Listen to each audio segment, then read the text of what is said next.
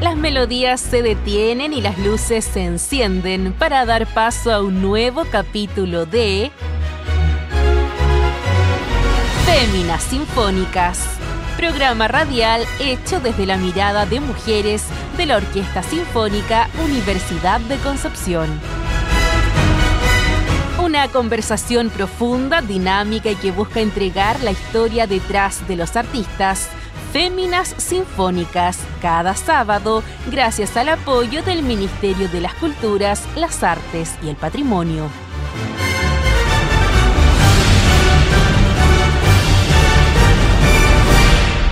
Raúl Muñoz Montero, chelista, realizó sus estudios en la Facultad de Artes de la Universidad de Chile. Participó en la Orquesta de Cámara Amigos del Teatro Municipal, la Orquesta Nacional Juvenil y el ensamble Quadrivium. Posteriormente integra la Orquesta Sinfónica de la Universidad de Concepción, donde el año 2004 recibe el Premio al Desarrollo Artístico Cultural de la Corcudec. Funda el ensamble Neo de creaciones contemporáneas y graban su primer disco donde participa como compositor y director y por el cual es galardonado por los premios Ceres en 2013 como mejor ejecutante docto. El 2023 graban Traslación, segundo volumen dedicado a obras de compositores y poetas chilenos. Actualmente es parte del ensamble Chromatic y ha participado dirigiendo diversos programas musicales en la, la orquesta de la Universidad Concepción y es docente en el Conservatorio de la Universidad del Biobío. Buenas tardes, amigas y amigos de nuestro programa Féminas Sinfónicas. Estamos en la capítulo 202. Eso, con cinco ya años al aire, siempre por radio, Universidad de Concepción y las plataformas digitales de Corcudec. Hoy día estamos con eh, amigo mío, colega, nos conocemos hace, uf, mejor ni digamos, sí. la cantidad de años, Raúl Muñoz, chelista de la Orquesta Sinfónica de la Universidad de Concepción. Eh, y vamos aquí a conversar estas cosas interesantes con el Raulito. Bienvenido a Féminas Sinfónicas. Muchas gracias, muchas gracias por la invitación. Estoy encantado de estar acá y me encanta el progreso que ha tenido el programa. ¿Cierto? ¿Cierto? Sí. Yo siempre que digo de que de la patudez misma, mira dónde estamos. Mira, sí. Así nomás hay que hacer las cosas. Oye, eh, bueno, decía yo que nos conocemos hace muchos años, desde justamente de la de la Facultad de Arte Claro. de la Universidad de Chile y en la orquesta En la orquesta la juvenil, de la facultad. Ahí Sí. donde yo veía a Raulito ahí. De uniforme de colegio. De colegio, sí. Sí. Bueno, ese era un ramo, ¿te acuerdas que era, Sí, un, pues, era un era ramo, ramo. es un ramo de, de la de, carrera? De la carrera, exacto. Pero lo que no deja que la pasábamos bien. La pasa, hoy hacíamos Muy un bien. programa bien interesante. Sí. Sí, vamos a las semanas musicales Frutillar. Frutillar, dimos hartas vueltas con Sí, sí, la sí, sí. juvenil. Se hacían cosas interesantes. Ahí con Genaro Burgos, Claro. que era el director. Y- claro, y es, un, es un- como una pre-nacional juvenil. ¿Te acuerdas? Porque era Sí. la orquesta juvenil que no. Antes que existiera la nacional juvenil, Claro. pero esa orquesta reunía a todos. Ustedes que eran de La Serena, los de, Sí, de sí. Santiago, obviamente. Que venían del sur. No, sí, era, era buena la orquesta, yo recuerdo, digamos, se hicieron cosas súper buenas. Es más, yo después de dos años eh, me cambié a la Universidad Católica, ya no seguí en la Chile, fui a hacer la carrera allá, pero yo seguía participando en la juvenil Ah, sí, de la ¿verdad? Chile. Había sí. transuniversidad. Exacto, sí. Claro. Yo iba para allá a los ensayos, igual fui a frutillar con la juvenil de la Claro, facultad no, y yo ya estando en la católica. Así que no, era buena orquesta. Y desde esa época, que no vamos a decir cuándo fue. Sí, mejor. Teníamos los pelos, en un- los pelos negros. tiempos míticos. Exacto. Claro. Exactamente. Y bueno, tú, la verdad es que el- tu currículum lo redujimos lo que más pudimos, porque si no, ya todavía estaría aquí diciendo todos tus, eh, todos tus logros. Pero principalmente yo creo que aquí lo que nos, nos ha reunido un poquito también es el, el tema del ensamble Neo. ¿Cuándo Claro. partiste con el ensamble Neo, Raúl? Sí, y quisiera, claro, bueno, en la biografía hablaste del ensamble Cu- Quadrivium. Cuadrillo. Y es más bien, el Neo eh, deriva de ahí. Pero el Eh, cuadrillo era en Santiago. Era en Santiago. Y era con, con gente que tú también conoces, con Felipe Hidalgo, con Andrés Mopuán, Ah, ya, con ya, el ya. Cuesco Cabrera. Éramos eh, los, los amigos. Claro.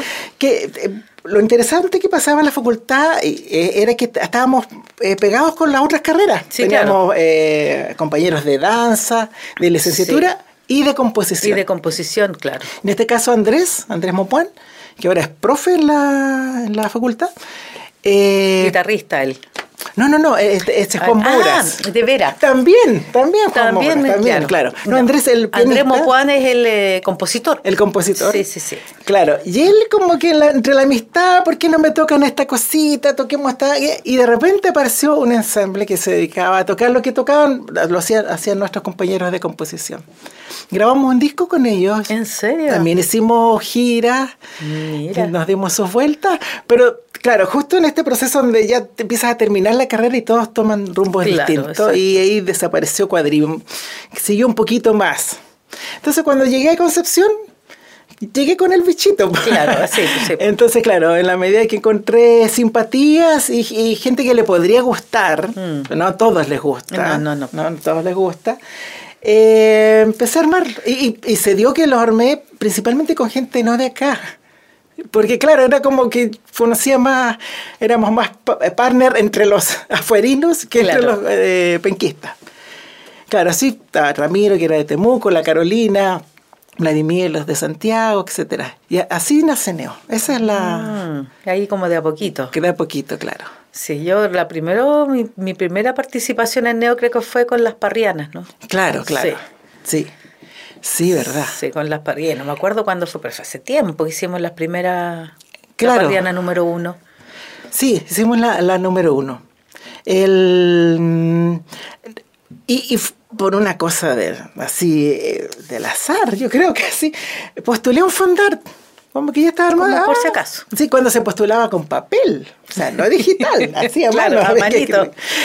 Y lo ganamos. Eso, y eso yo creo que le dio un impulso al, al, al, grupo. sí. Entonces hicimos una jornada de, conciertos, invitamos a compañeros de la orquesta, músicos locales que, que tenían también eh, ganas de tocar música moderna, siglo XX, digamos. Y de a poquito, el otro año de nuevo lo hicimos, y el otro año después salió el disco, después nos quisimos meter con el teatro, ¿no es cierto? La historia del soldado, y después hicimos esta versión de Parriana teatral. Que, teatral. Claro, que ya la habíamos hecho la versión... Eh, claro, habíamos hecho la... Yo me acuerdo que un año hicimos eh, Parriana 1, al año siguiente Parriana 2 y al otro Parriana 3. Verdad, tienes toda la razón. y después le hicimos las tres... Un maratón. Maratón de Parriana. Maratón de Parriana. Sí. Y, y, bueno, y de eso desembocó, digamos, esta versión teatral, teatral que estuvo, estuvimos un año entero. ¿Verdad? Pues. preparando eso. Y juntando todo con Marianela, ¿no es cierto? Claro, Marianela Camaño. Claro, y los actores. Sí, pues yo me acuerdo que, uy, para mí era difícil porque yo para actuar soy como, uy, me da vergüenza, me da risa. Ah. Y entonces Marianela me decía, no, en esta parte tú, cuando digas esto, tú pones esta cara y así. Uy, Estaba, teníamos un actor, ¿te acuerdas? El Julio. Julio, claro.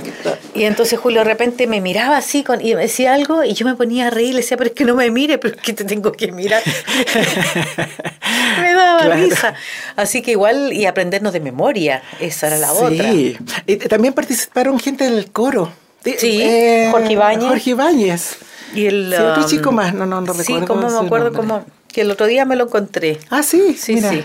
Y, la, Patricia Fernández, ¿verdad? Cantante también. Claro.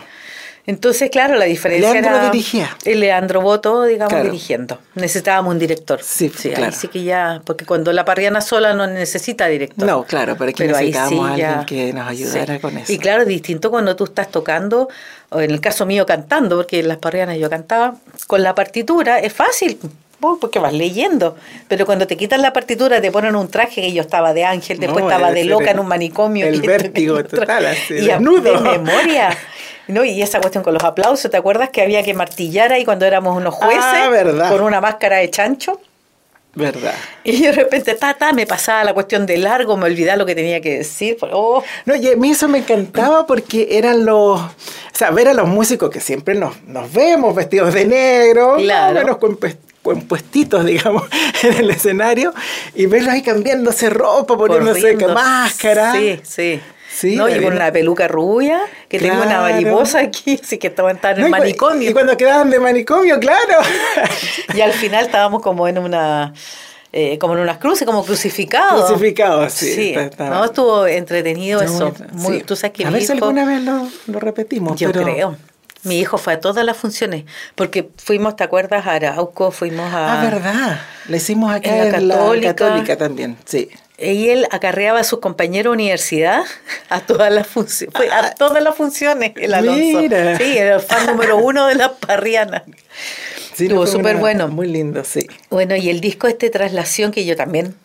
eh, También, eh, también claro. estoy ahí. Si ustedes lo buscan en Spotify, En está, ¿no? Spotify, sí. Sí, se escucha una voz de mujer cantando, esa soy yo. esa soy yo. Sí, claro. Que ahí estuvimos grabando. Tú, está, está interesante, fíjate. Sí. Bueno, este es el segundo. El primero fue como el- nuestra primera experiencia con compositores eh, de acá. O sea, no son, no son nacidos acá todos, pero tienen su carrera acá. Javier, ¿no es cierto? El Carlos Díaz, incluso Ramiro, y una obra de Ramiro. Sí. Claro.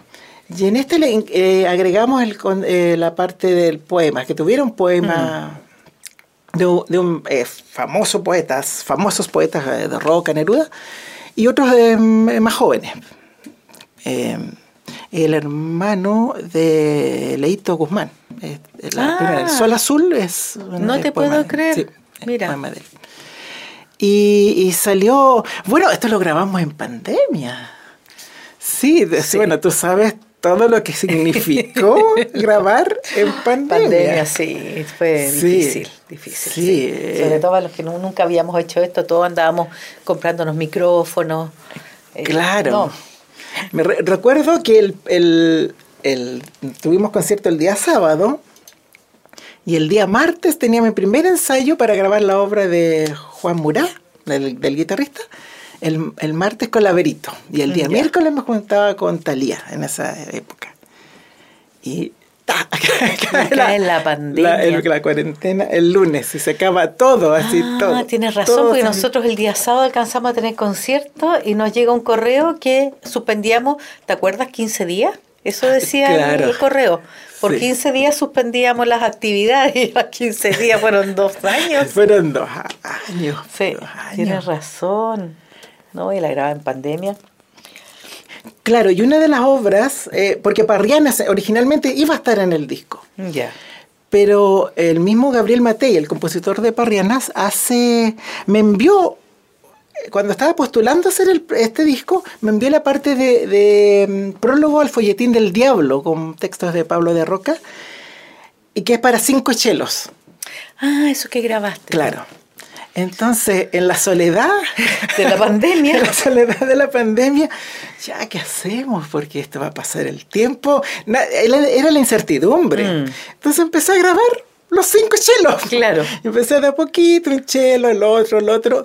Y claro, ya cuando empezó a liberarse un poco, dije, ya está este material listo. No grabemos Parriana, aunque la empezamos a grabar, ¿te, te acuerdas Sí. que empezamos a hacer Sí. un poquito? Pero ya tenía avanzado tanto el otro que decidí... eh, Quedarte con eso. Claro, y dejar Parriana ese, ese material para, para otro disco, digamos.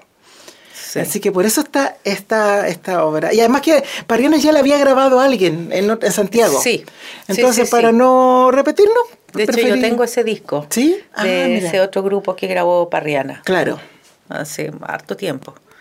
Sí, pues. sí. Está la, la Paula Elgueta, me acuerdo que era la cantante. Claro, Paula Algueta. Sí, pero igual tenemos que nosotros hacer nuestra versión. Sí, pues vamos a hacer nuestra Por versión. Total, que ya la hemos tocado tantas veces, claro, claro. ya la sabemos. Es cosa de retomarla un, Sí, y llega bien al público, como que Sí, la... es que es entretenida. Es entretenida, es una obra entretenida. Sí, sí, fíjate, a Los mí me textos son gusta. entretenidos. A veces da la idea que uno queda colgado un poco con esta... Es claro, porque son, los, eh, son los, las eh, antipoemas, Ah, digamos, antipoemas, de, claro, de claro. Nicanor Parra. Por el- de ahí el título, digamos, Las Parrianas. Son los, el- poemas, antipoemas, digamos, de Nicanor Parra y la música de Gabriel Matei. Claro. Que es la, Y, y los- eh, bueno, y, y a igual que el prólogo, de los músicos participan cantando y, y recitando el poema. claro. Claro. Así que sí, Sí, y esta traslación, bueno, ahí yo aparezco yo. Claro. Con eh, Ramiro estamos ahí. Y somos como siempre los mismos, digamos. Sí. Porque ya yo por ahí escuché la voz, claro, esto igual que una película, todos grabamos por nuestra cuenta. Claro. No estamos todos juntos cuando estamos grabando. Eh, a, eh, Pablo Sosa también Pablo lo Sosa también por nos ahí. acompaña harto, Sí. ¿verdad? Sí, él tiene buena voz para, Claro, sí.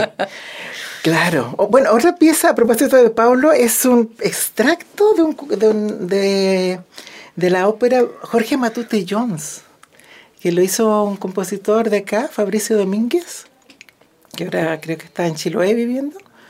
Y él hace años había hecho esta ópera, o tenía la intención. Fue la tesis de su grado de composición en la Chile. Ah, ya. Y, y recuerdo que el hermano, Alex, de Matute, Alex Matute, creo que sí, sí. Él dice en una entrevista, dice que van a hacer una ópera. Años, atrás, yo ni tenía idea de Fabricio ni de nada. Claro, y era efectivamente es esta ópera. Mira. Claro, la versión que aparece ahí es una eh, reducción que hicimos para nuestro grupo. sí, es para orquesta completa, full, digamos. Claro. Claro. Así que sí, igual es, eh, pesa lo cansador y haber ido de casa en casa, ir al campo. No, allá en el campo donde, donde Ramiro, y ahí andaba Raúl con una bolsita. Aquí en los camarines, acá también grabamos algo. Y las gaviotas que molestaban. las gaviotas, sí. Y andaba con una maletita y con todo el equipo grabación y todo. Tuviste que aprender a, manejar todos estos ah, pues, programas de edición. un poquito, claro, sí. yo no. Entre Ramiro, Ramiro editó la, la edición de esto y las fotos todas de él. Fue bien sí, artesanal. las fotos, las fotos de artesanal total. Sí. Pero, Pero aprendimos, es lo, lo mejor. Sí. Claro. Eh, eh, bueno, y el, o sea, tú aprendiste y yo no aprendí. no hubo caso. No, y esto de, subirlo a las plataformas también es algo nuevo. También, me lo enseñaron eh, músicos más de lo, de, la, de lo popular, que ellos saben mucho más de, de, de esta de estas cosas. De cómo subir esto. Claro, como de los distribuidores mm. digitales, digamos claro, porque me imagino que no es llegar y decir, ah, voy a subir esto y... No, claro, tú, te, contratas a un distribuidor, ¿quién lo sube a todas. Ya. Claro. Así la forma y depende del tipo de contrato, tú designas el... Eh, cuándo va a hacer el lanzamiento, entonces tú lo mm, pones en una fecha y así aprovechas de, publicitar el lanzamiento. hacer la difusión y todo. Claro. Ay, mira. No sé, yo fui y canté nomás. no nada más. Yo que te digo que en pandemia yo intenté. Me bajé un programa de edición Ah, claro. Y empecé ahí, qué sé yo, a tratar de cantar unas cosas o decía cualquier cuestión y trataba de... pero no hubo caso. No, es un poco tedioso, hay que decirlo. Además que eh, tú necesitas a alguien sentado al lado tuyo que te enseñe, que pero en la pandemia eso era como medio difícil. Eh, sí, verdad. Así que no, no, no me resultó, dije ya. Porque era terrible empezar a grabar yo con todo, qué sé yo, que pone el aro de luz, que el celular que te estaba ah. grabando, el otro celular que estaba con el que tenías que escuchar el, el, clic claro. y, la música. Y yo empezaba a tocar y de repente a veces estaba terminando y me equivocaba. la peor. Todo de nuevo. que claro, porque si yo hubiese sabido editar, no importa, o grabo así de pedazos, después todo junto. Hubo dos cosas que fui a grabar donde el Ramiro porque no estaban muy difíciles para era difícil no equivocarse era muy rápida. Me acuerdo parece que fue esta no no fue la de los los Simpsons fue horrible. La grabé 13 ah. veces 13 veces sola en mi casa hasta que me salió. Pero hubo otra un par de era terrible. Una, escala así de por tono no, qué música difícil. Tú escuchabas los Simpsons no pero nunca. Empezaba a verlo uy uy uy era difícil no me acuerdo un par de cosas que fui de Ramiro a grabar así, compás por compás. Claro, después tú editas y suena maravilloso. Claro. Pero yo en mi casa lo hacía así nomás. sí. y no aprendí nomás ya. Menos mal que esas épocas pasaron. Ya, ya no. No más. Ya nada yo al final, yo creo que en las últimas meses recién encontré un lugar cómodo, con fondo blanco, ¿te acuerdas que todas esas cosas? Donde podía manejar un poco a distancia el, computador para cortar cuando había que cortar. Claro. Claro, pero me demoré mucho. Encontrar un espacio en la casa no era fácil. No, no, no. Yo tenía de fondo las cortinas que son beige y tenía que la mesa de centro la ponía arriba de un sillón, sacar los cuadros de las paredes, porque no tenía ni una muralla yo lisa, las murallas que había tenían ventanas o eran muy chicas, ¿no? Sí fue complejo. No, si las primeras grabaciones estaban todos los adornos. Sí, claro. Yo encontraba que eso estaba bien, fíjate. Sí, también lo encontraba bonito. Sí, porque Era Charlie Brown que apareció en alguna grabación. Así que... Pero claro, si es que nosotros estábamos en nuestras casas. Claro. bueno.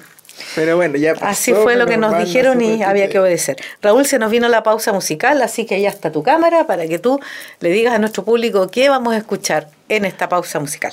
Em, vamos a escuchar eh, una compilación, digamos, de cada uno de los, de los tracks eh, del, que contiene el, disco. Eh, son obras de Javier Bustos, de Fabricio Domínguez, Juan Muraz, Gabriel Matei y Fernando García. Eh, muchas de ellas, salvo la de Fernando García, tienen textos de, poetas eh, reconocidos. Entre ellos Las alturas del Machu Picchu, que de Pablo Neruda, y el, prólogo El folletín del diablo de Pablo de Roca y El sol azul de Esteban Guzmán. Ya, entonces vamos a escuchar un compilado del disco Traslación. Vamos y volvemos.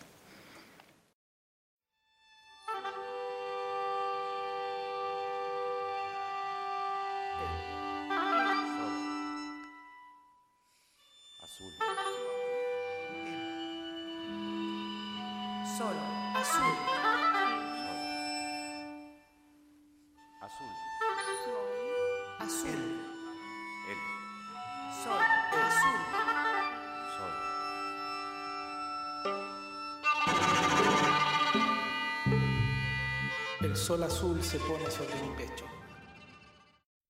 Amigo mío,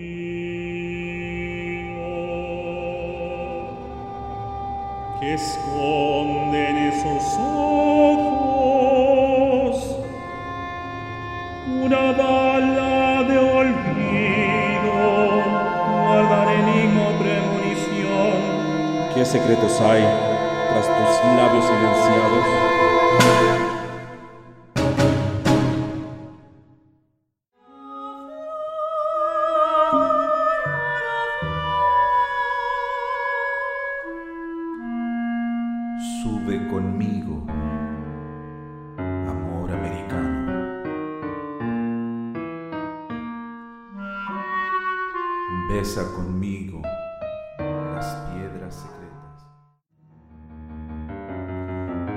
La piedra, el hombre, ¿dónde estuvo? Aire en el aire, el hombre, ¿dónde estuvo?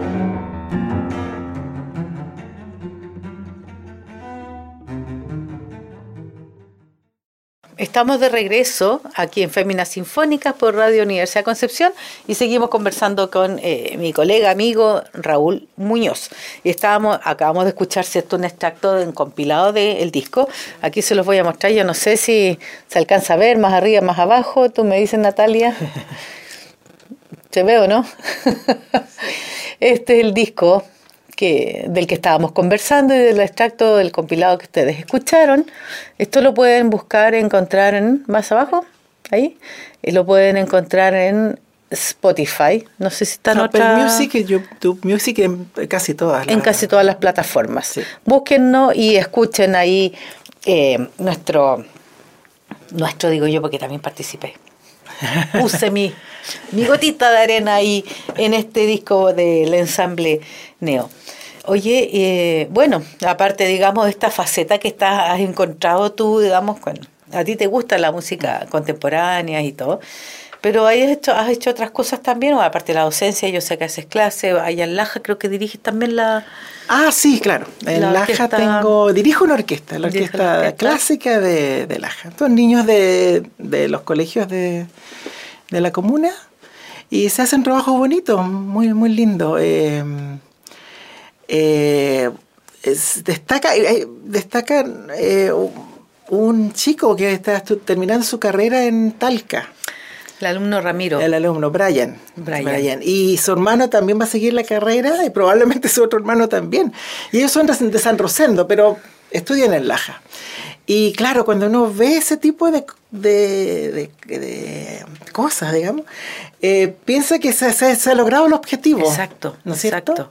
Sí, lo que pasa, ahí me contaba también eh, eh, Ramiro, de, bueno, Brian, que ya es más grande, digamos, tendrá que, no sé, como más de 20, 20 eh, años por ahí, sí, seguramente. que tiene dos hermanos más que también están, y las, chiquillas, las otras colegas que van a hacer clase allá, en Carmen María y todo, eh, me hablan de los más chicos que son tremendamente talentosos también. Sí. Entonces tú ahí ves como dices, em, esta- estos chicos que vienen de, de pronto de familias de, de más humildes, qué sé yo, a lo mejor con no tantas posibilidades, y que hayan entrado a estudiar eh, un instrumento y resultaron ser tremendamente talentosos, Claro. es como dices tú, se cumple, o sea, funciona. Eh, Sí, claro. El, el modelo funciona, digamos, Claro, claro. de las orquestas juveniles en, la- en los, los proyectos, digamos, distintos municipios o colegios. Claro, sí. El, eh, bueno, a veces están estos casos excepcionales, digamos, eh, que a mí yo también hice clase en nacimiento, también varios chicos siguieron la carrera, y, pe- pero también está el, el, el- el generar en ellos esa, pr- primero como una pasión, como un gusto, como que me gusta la música, aunque no sigan Claro. eh, el instrumento, digamos. Van a ser un público igual después. Van a ser- claro, también está la formación de público, tiene Claro. mucha razón.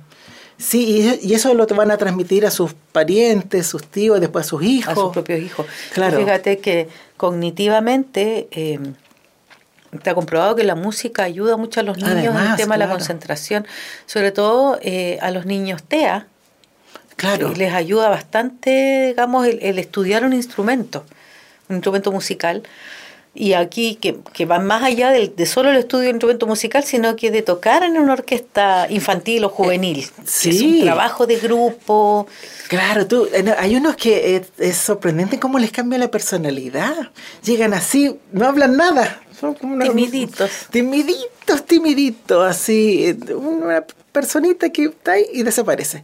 Y a lo largo de- y pasa el tiempo y son otras personas, Sí. realmente son otras personas. Sí, sí.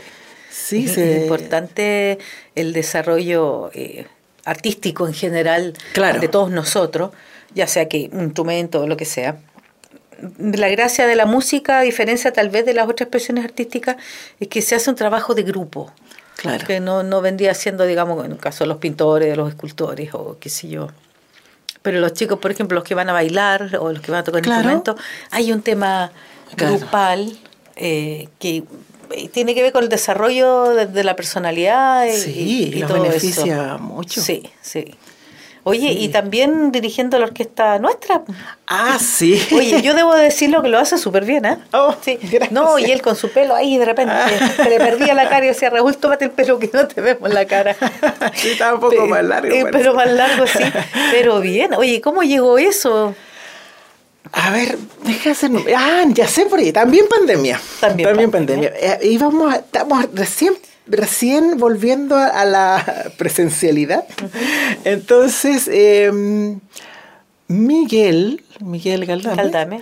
eh, Colega nuestro también. Claro, colega, que necesitaba eh, grabar mexicano. la- la- el programa mexicano. Ya. ¿Ya? Entonces, iban a, íbamos a grabar, no sé si te acuerdas, como de grupo. Van a estar los ya en el- aquí, pero en el escenario. en el escenario. Sí. Ya, claro. Era, Cuando no podíamos estar, o sea, de hecho sin público y. O sea, no, no podíamos estar más personas en el escenario. ¿Te acuerdas? Como a dos metros cada Claro, silla, claro. uno del otro. Sí. Entonces, claro, la idea al comienzo era ponerles a todos micro, un audífono, perdón, y el y sonaba la Poner música y tocaba. claro. Pero al parecer eso no- igual iba a ser complicado. Sí.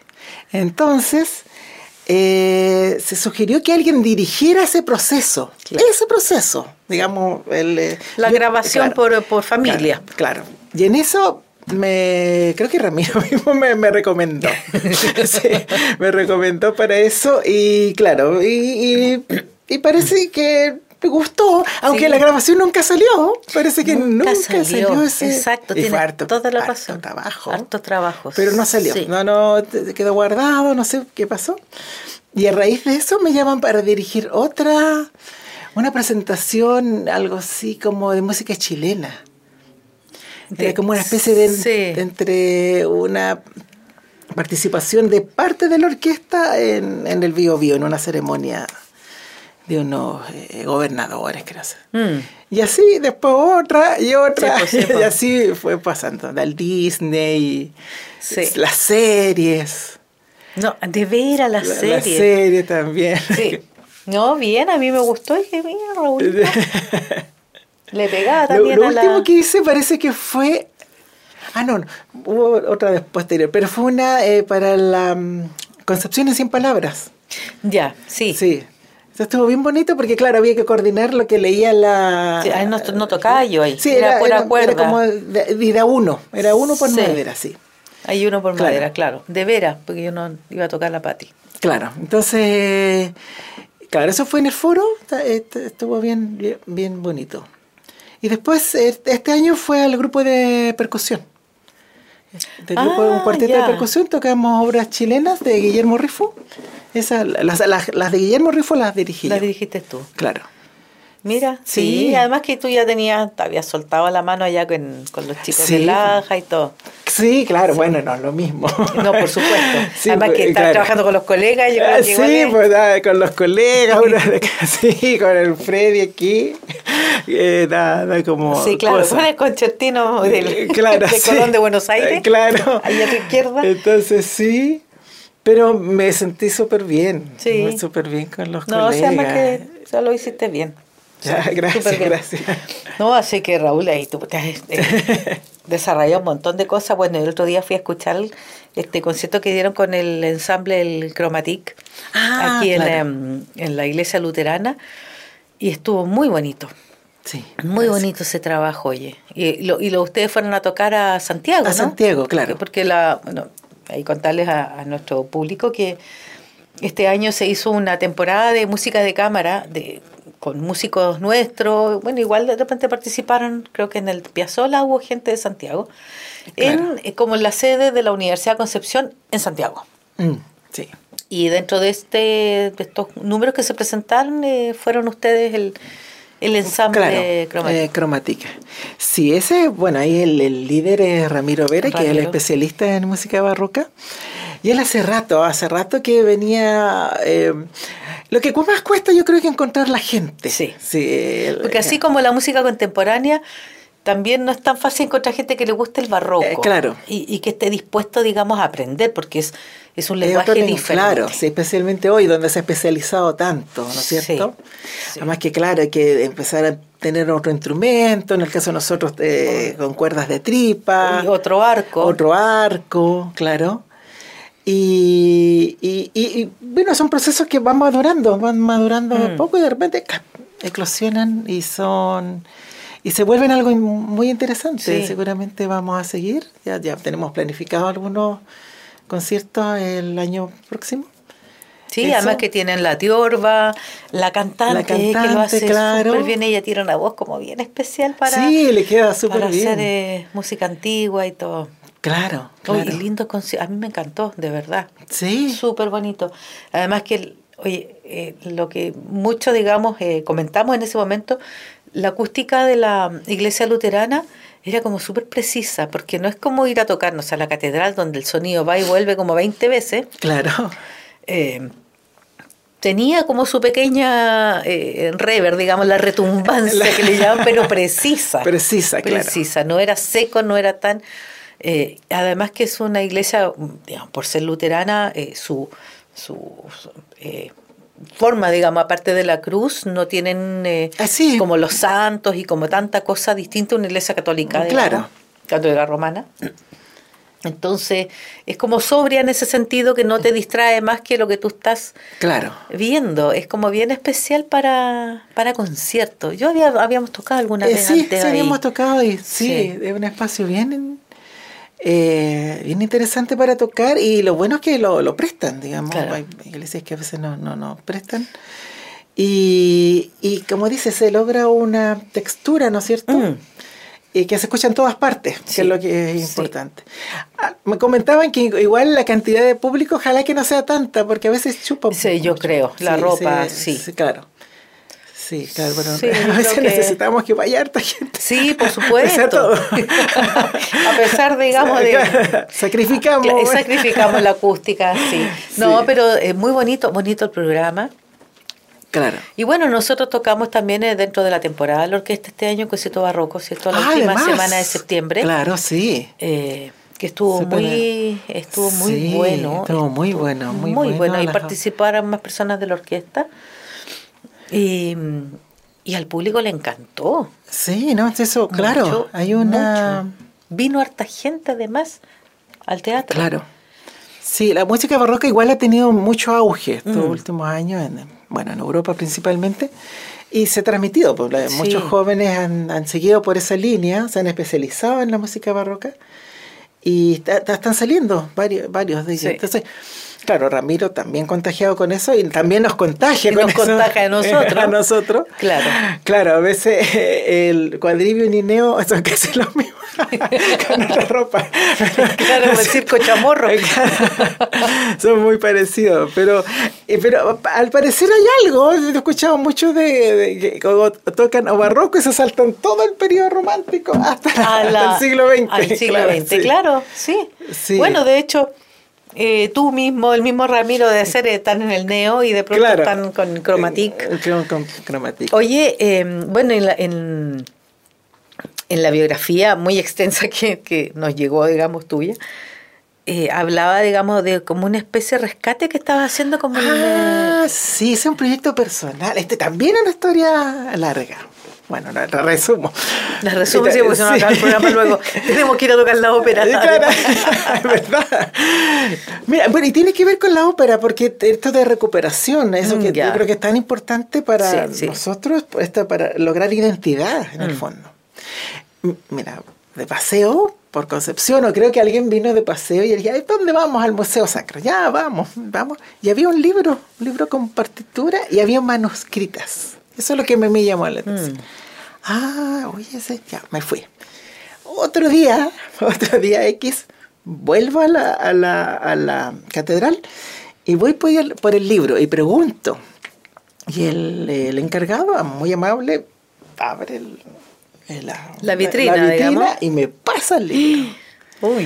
Ya pues empecé a ojearlo y, y- y revisé, efectivamente había, había música, eh, parece que era música que ocupa- ocupaba el organista, como el compilado de todo. Entonces le pedía, no, Ave María, Ave María, le pedía, Claro, ¿qué? listo. Así, tenía de Tenía todo. eh, tenía la playlist. Claro, la playlist, claro, tenía la eh, música de famosos, que sé yo, la Schubert, toda esa gente, pero también tenía música de eh, nombres en español, que no, no Mm, sabía quiénes eran los Claro. que. Moisés Lara, eh, Roberto Lagos, creo que era el otro, y así, otros nombres en italiano, que después eh, creí que eran compositores itali- italianos, pero no eran argentinos. Eran argentinos porque Ya, los sí, encontré- pues, claro, apellido italiano. para- sí. Ah, mira, voy a, voy a venir otro día a sacar la foto. ¡Pandemia! Que la pandemia. Pasaron- bueno, pasó un tiempo que mí yo como que lo olvidé un poco, viene la pandemia, o pasan dos años más, dijo, uy, ¿verdad que yo hice-?" Partí otra vez? Y había otra gente, habían otros, había ahora había un jefe, ¿sabes? Como que el, el encargado me se levantó la Sí, vitrina. No y te pasó ni guante. No, nada, no. Nada, y ahora hablé con, eh, con una chica que está, Natalia Baeza, que está ahora está en cultura en la Universidad mm, Católica. Y, ella me- eh, y no era el único que se había eh, fijado en el libro. Había otro musicólogo que también se había fijado en el libro. Incluso a ella le llamó la atención que había gente interesada en el libro. La cosa es que el libro ya salió de la vitrina y estaba en un, en un mueble, en la temperatura correcta y, todo, exacto. claro. Y bueno, en, otra visita, ahí ya sí que lo elogié con guantes, como corresponde. como corresponde y todo. Y le saqué fotos y, y la, y a lo que me interesaba. eh, Creo que la- hubo un, eh, había un proyecto para eh, escanearlo completo. Ya. Dejar una edición escaneada completa. Claro. Y este mismo O sea, músico- digitalizarlo. Digitalizada, claro. Para no estar metiéndole mano. Y bueno, las que me interesaron más, las guardé, les saqué foto y ahora estoy tra- eh, pasando eso al- a, a- primero transcribirla, porque no está bien escrita. O sea, Sí. a veces, claro, la corchea está más allá, tú sabes, la armonía se nota que no le cabía y puso el- la blanca ahí, no Mm. coinciden los tiempos. En eso estoy. Entonces, la idea es que Chromatic haga un, un poco de rescate de esa música. eh, de, era una Sor Catalina, creo que fue la que recopiló todo eso. Mira. Y pero no fue ella lo que lo- la donó acá. Según lo de Natalia, fue otra persona. Entonces no se sabe muy bien de Mm. dónde viene. pero parecían compositores cono- que conocidos. Moisés Lara, porque Moisés Lara lo encontré en otras partituras que estaban en el seminario pontificio en Santiago. Y aparece Moisés Lara. Entonces a lo mejor era un compositor como música sacra. el, Claro, eh, seguramente, marianos principalmente. Tal vez un sacerdote de haber sido Claro. capaz. Hay otro que es un sacerdote. Hizo su- su- sus obras y, y me encantaría que volvieran a sonar otra vez. Sí, es como lo que estamos haciendo ahora con el cuerpo. Claro, claro. Oye, qué buena. Sí, ojalá. Bueno, ahora hay que entrar en un tema de permisos, porque claro, la Mm. obra está ahí, de, pertenece ahora a los obispados, ahí tenemos que conversar. Claro. Claro. Sí, pero entre que esté ahí y alguien la toque, o sea, Sí, pues sí. Edita- editarla, hacer Editarla, un sí. material que se pueda compartir, ¿no es cierto?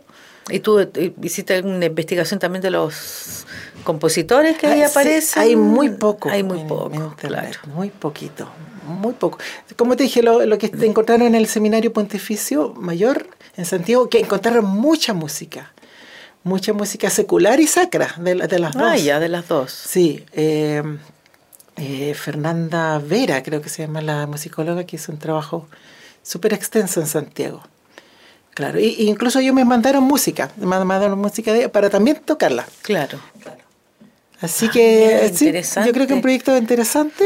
Vamos a darle su tiempo a la medida que vamos saliendo de Eso. otros proyectos. Sí, pues sí. Pues. Claro. Bueno, ahora ya con traslación ya, ya estás listo, digamos. Sí, ahí ve- Ya se paramos un publicó. poco. Claro. Y ahora te puedes, incluso tal vez hasta grabar. También, claro. Mira, Claro, no sí. sería malo. Y son, claro. Y, hacer, y grabar este, esta música, digamos, este rescate. Mira que sería, pero. Sí, en general son canciones, ¿eh? son, o sea, son Aves María y, y son a dos voces. Sí, sí. em. Ya hay, hay indicaciones de, de instrumentos. Est- Está escrita para órgano, Para, me da la impresión. teclado. Pero hay in- indicaciones, flautas, dice aquí, violines, dice. Ya, claro, que a lo mejor en el momento ahí se reunían Quizás, ¿cómo para la misa, anda a saber. Mira Sí. que está bueno, oye, está bien está, bueno. está bonito. Así que está, está interesante el proyecto, me gustó. Sí, Y qué bueno que estén abiertos también acá en el museo, digamos, de la de, de la catedral, porque de repente podían decir, no, sabe que esto no, Claro. no se puede tocar, no se puede nada. creo, que hay nuevas autoridades, así que tengo que ir a Debe haber un curador también ahí, tal vez. Seguramente, claro. Sí, tienes que entrar ahí por ese lado. Pero está fantástico. Sí. Te felicito, oye, por Ah, este. muchas gracias. Y ojalá que se logre eh, tocar con el ensamble Chromatic. Claro, Y si necesitan fagot, tú ya sabes que... Sí, sí, pues. Mira, alguna vez, si Dios quiere, me va a comprar un, un fagot barroco. Barroco. Porque es bastante más fácil tocar música barroca con un fagot barroco. Ah, sí, seguro. Seguro. porque para el fagot de estilo alemán, digamos que tenemos nosotros, de la, que es una tecnología, digamos, alemana, Ya, claro. es más difícil. Ah, mira. Sí. El instrumento es más grande. Sí. El fagot mío, digamos, fagot moderno es más grande Claro, que un sí. barroco. Tiene Sí, más seguro. llaves y más hoyos, por supuesto. El barroco tenía como tres hoyos y dos llaves, una cosa más mucho Ya. más, más básica. Pero creo que en el toque me contaba mm, eh, Juan Fundas, que vino, oboísta de la Ah, Sinfónica de. Chile, Claro. que vino a tocar en nuestro concierto barroco en septiembre. Claro. Juanito también es- se ha especializado en barroco. Y él obviamente tiene su oboe barroco y él tiene un fagot barroco incluso. Ah, sí, mira. sí, no, si él se compró un fagot, él es oboísta, pero él toca igual el fagot barroco.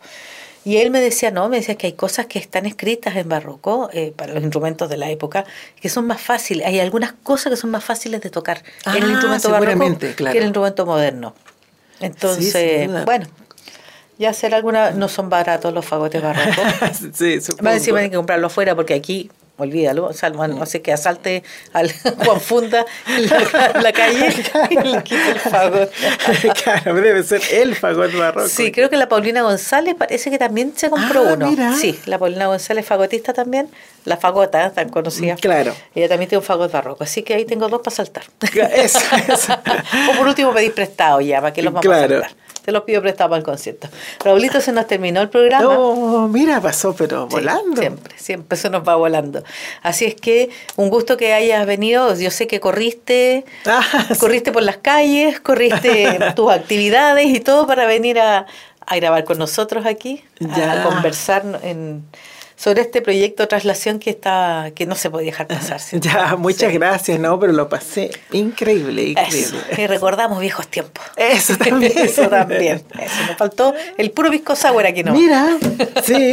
Para otra. Hay que sugerirlo, hay que sugerirlo. Vamos a sugerirlo.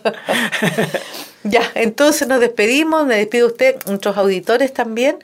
Eh, nos estamos viendo en el próximo programa, pues nosotros ahora tenemos que irnos corriendo a nuestro estreno, de El Corvo, estreno mundial del Corvo. Así es que eso, nos despedimos, que estén todos muy bien, muchas gracias y muchas gracias, Raúlito.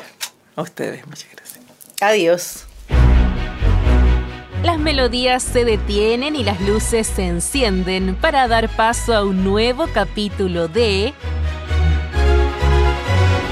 Féminas Sinfónicas programa radial hecho desde la mirada de mujeres de la Orquesta Sinfónica Universidad de Concepción. Una conversación profunda, dinámica y que busca entregar la historia detrás de los artistas. Féminas Sinfónicas, cada sábado, gracias al apoyo del Ministerio de las Culturas, las Artes y el Patrimonio.